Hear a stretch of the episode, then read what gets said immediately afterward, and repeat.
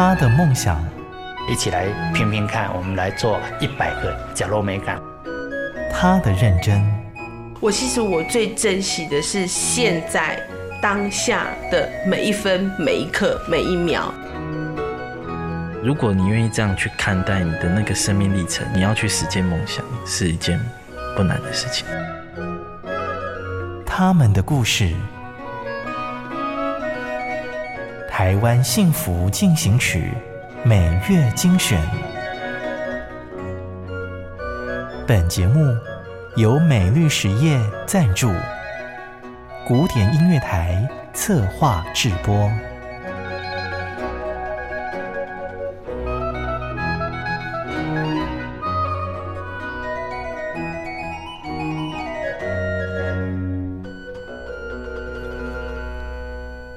听众朋友您好，欢迎收听《台湾幸福进行曲》，我是节目主持人廖婉君。是否曾经想过，你的存在意义是什么？有人在兴趣里探索生命的亮光，有人在帮助别人的过程里看见了自己存在的意义。我们常常在别人的身上找到自己人生的解答。今天和你分享纪录片导演从记录别人的生命故事过程中找回自己的价值与生命感动的黑糖导演黄家俊的故事。一起来进入今天的台湾幸福进行曲。台湾幸福进行曲，拍别人的故事，找生命的答案。黑糖导演黄家俊。各位听众朋友，大家好，我是黄家俊。不过我有个比较好记的外号叫黑糖，我是个纪录片导演。在电影领域中，纪录片算是爹不疼娘不爱的冷门片，因为当镜头直视生命，美丽的爱情故事一换场，变成柴米油盐的日常。从梦想拍电影到拍纪录片，黄家俊手上的摄影机，最后聚焦在人的身上。我的故事大部分还是 focus 在人，在生命，甚至更多它的核心是在家庭里头。我选择电影制作这个科系，电影这个领域，它可以同时实现我很多的兴趣，例如艺术、美术、音乐跟写作。因为那个时候大家都觉得我将来想要当像李安一样那种闻名世界的一个导演，从来没有想到说还有一个纪录片这样的形式。那认识纪录片之后，你才发现其实这是一个很好开始的一个创作的方法。主角是谁？是电影吸引人的关键因素。而选择什么题材，成为纪录片能否引起蝴蝶效应的重要拍板。黑糖导演每完成一部片子，都带领他在人生的片场重新走位，找到方向。其实每部纪录片的题材的选择，对我来说都是我在不同生命阶段遇到一些困惑，我去找答案的过程。所以我有时候我并不是为了要去为这个社会或者为一些特殊的族群做什么事情而选择题目，没有，只是单纯满足我自己的需求。呃，真正让我爱上拍纪录片的，其实还是这种活得很真实的感觉。其实就像你谈一份感情一样嘛，就是假的假不了，你还是得一开始就让对方知道你是一个什么样子的人，什么样的性格，什么样的价值观，那这样的关系才能够走得长久。外表沉稳的纪录片导演黄家俊，内心藏着一个不安的灵魂。每当生命风暴来袭，他就会扛起摄影机，走进别人的生命现场，寻找他的苏格拉底。二零零八年发表的《飞行少年》，那个时候我还非常年轻嘛，可能有一些愤世嫉俗的想法。这些孩子其实就是有点在我回顾我自己的青春期。那到了一手摇滚上月球，其实那个时候我要面对的问题是我到底要不要选择走入婚姻？因为已经三十多岁了，所以我选择了罕病家庭这种最辛苦的例子，直接走到他们的生活里头去看看家庭价值是什么。接下来新的作品《男人与他的海》，它其实讲的就是我下个阶段，当你呢有了婚姻，然后甚至为人父的时候，你开始要面对的是跟自我还有自己生命渴求的那种拉扯跟挣扎。但是在现实生活当中，你又被这些责任跟身份给束缚住了。这个时候，你该怎么做？该怎么办？黄家俊用镜头诚实的看别人，也看自己。这些年，纪录片所记录的不再是陌生人的故事，也记录自己成长的蜕变。像一首摇滚拍了六年，《男人与他的海》总共花了三年制作。那拍纪录片这件事情又是非常耗时、耗精力、耗体力的，所以它很像一个苦行僧，有点自虐的过程。但这个所谓自我修炼的过程当中，它又可以淬炼你非常强韧的心灵跟身体的意志。因为拍片，你有一些很直接的，我称为老师好了，怎么讲？长大的过程、成熟的过程，或者是累积智慧的过程。或者说，你可能在一辈子的时间，有可能活出五辈子的深度。小小视窗上演着熟悉又陌生的故事，带着好奇的旁观者，因为黑糖导演光明正大的窥见了别人的人生。身为纪录片导演，我们还可以很自在的进去跟出来，所以我反而觉得，呃。呈现这些人的真实状态，并不是纪录片最大的魅力。我觉得它最大的能量跟魅力，还是让世界很多不一样的人看到说，哦，在这个社会里头，有这么多跟我们不一样的人，然后他们用这么多不同的方式在生活。可是在此之前，我却都不知道，我也漠不关心。所以我觉得这是我拍纪录片想要分享给观众一个最直接、最简单的一个用意，就是让你知道，不是只有我。在这个社会生存着，还其实还是有很多人，甚至有很多价值跟选择的存在。纪录片帮助我们更客观，也更宽容的看待生命，更在拍摄者与被拍摄者之间拉出一条隐形的界限。呃，我跟我的每部片的拍摄者的关系，其实从拍片的时候到结束的时候都是一样。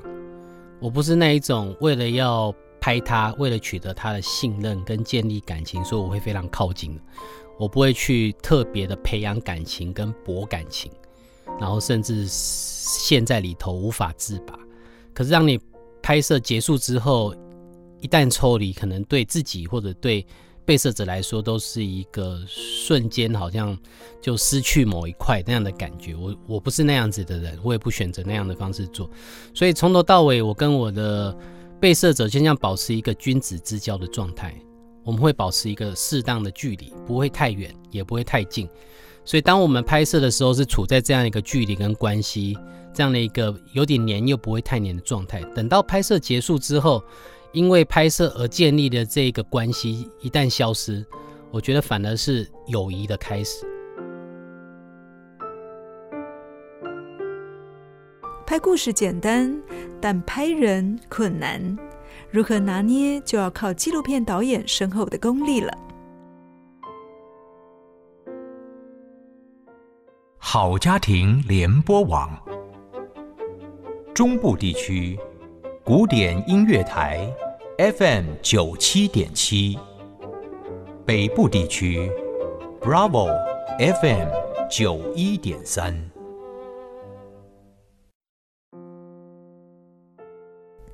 谈起黑糖导演拍的纪录片，你一定看过或者是耳闻过。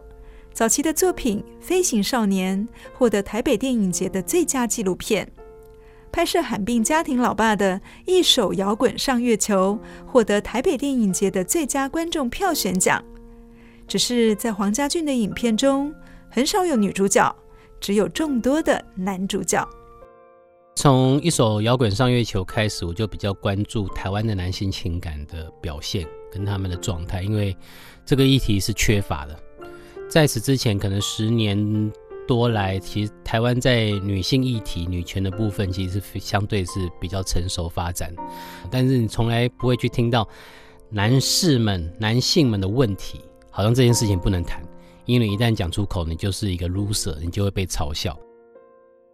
同样，身为男性的我知道，呃，这些从小生长在包袱跟标签里长大的男生们，他们其实还是有很多问题需要被提出来讨论。那我觉得提出来讨论，有机会被看到，大家有机会交流，很多家庭问题、社会问题，也许就可以得到一些解决的可能性跟方法。例如离婚率那么高，其实里面可能有一半以上的问题是出自在男性，但是男性们他们绝对不会跟你讲实话，他们到底出了什么问题？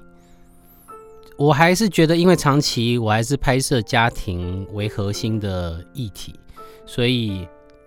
家庭里面，男性不管他是爸爸，或者是孩子，或者是哥哥弟弟，其实这个角色如果失能了，一个家庭的功能或者一个家庭的样貌也会跟着崩解。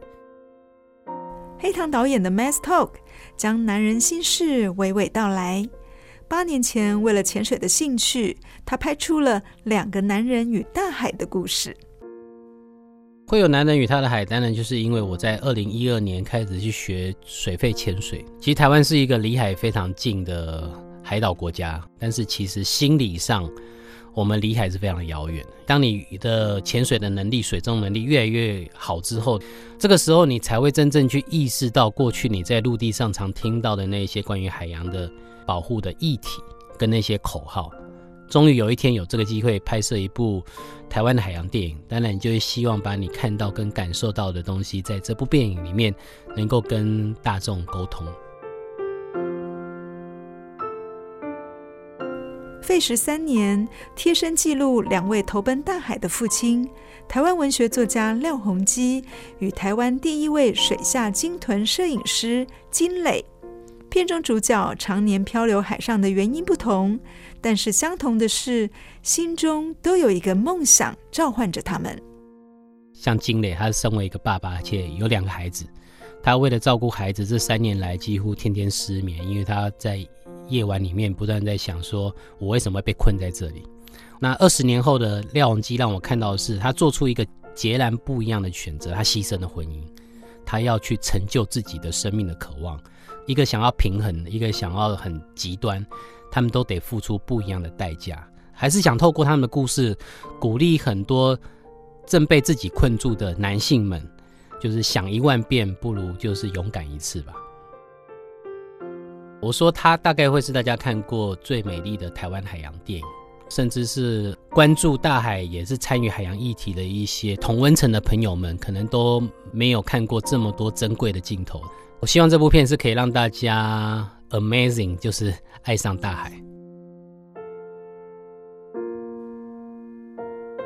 人生如戏，认真你就输了。如果这句话是真的，那黄家俊肯定没有赢过。不过，拍片接触的那些人、那些事，早已经胜过一切了。很多观众在看我的作品，你觉得这个地方会深深触动到你那个部分，一定也是触动到我。其实拍摄不管它的时间再长再久，对我来说都是非常乐在其中的，因为你好像出去玩一样，出去旅行一样，这是一个非常棒的一个生命的经验。人的一生不过就是这些嘛，我自己正走在自己的人生的旅途上，也许这些游记也可以留给其他。在不同阶段走在不同的时间点的观众或者是朋友们，当做一个参考。从一首摇滚上月球到男人与他的海，镜头背后曾上演生命的喜悦与无奈。当好戏落幕，灯亮起的那一刻，黑糖导演会勇敢起身，为人生再喊一声 “camera”。我觉得电影并不会是我人生的全部。哦，各种不同的关系、身份，都还是我用来圆满自己生命的一个很重要的功课。所以我也不敢讲说，就此我已经非常有智慧，可以走的步履非常的平稳。没有，我相信后面还是有更精彩可期的、波澜壮阔的人生。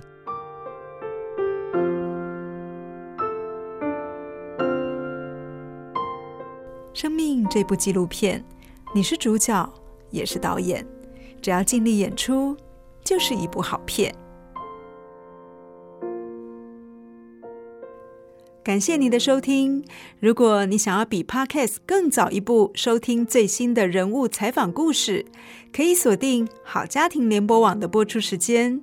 台中的广播频道是 FM 九七点七。在每个月最后一个礼拜的礼拜天上午十一点播出。台北的朋友可以锁定广播 FM 九一点三频道，是每个月第一个礼拜的礼拜一晚间六点播出。如果不方便收听广播，手机或者是电脑都可以网络收听，只要 Google 搜寻古典音乐台 FM 九七点七，就可以找到我们的官网收听线上直播。那我们下期再见，拜拜。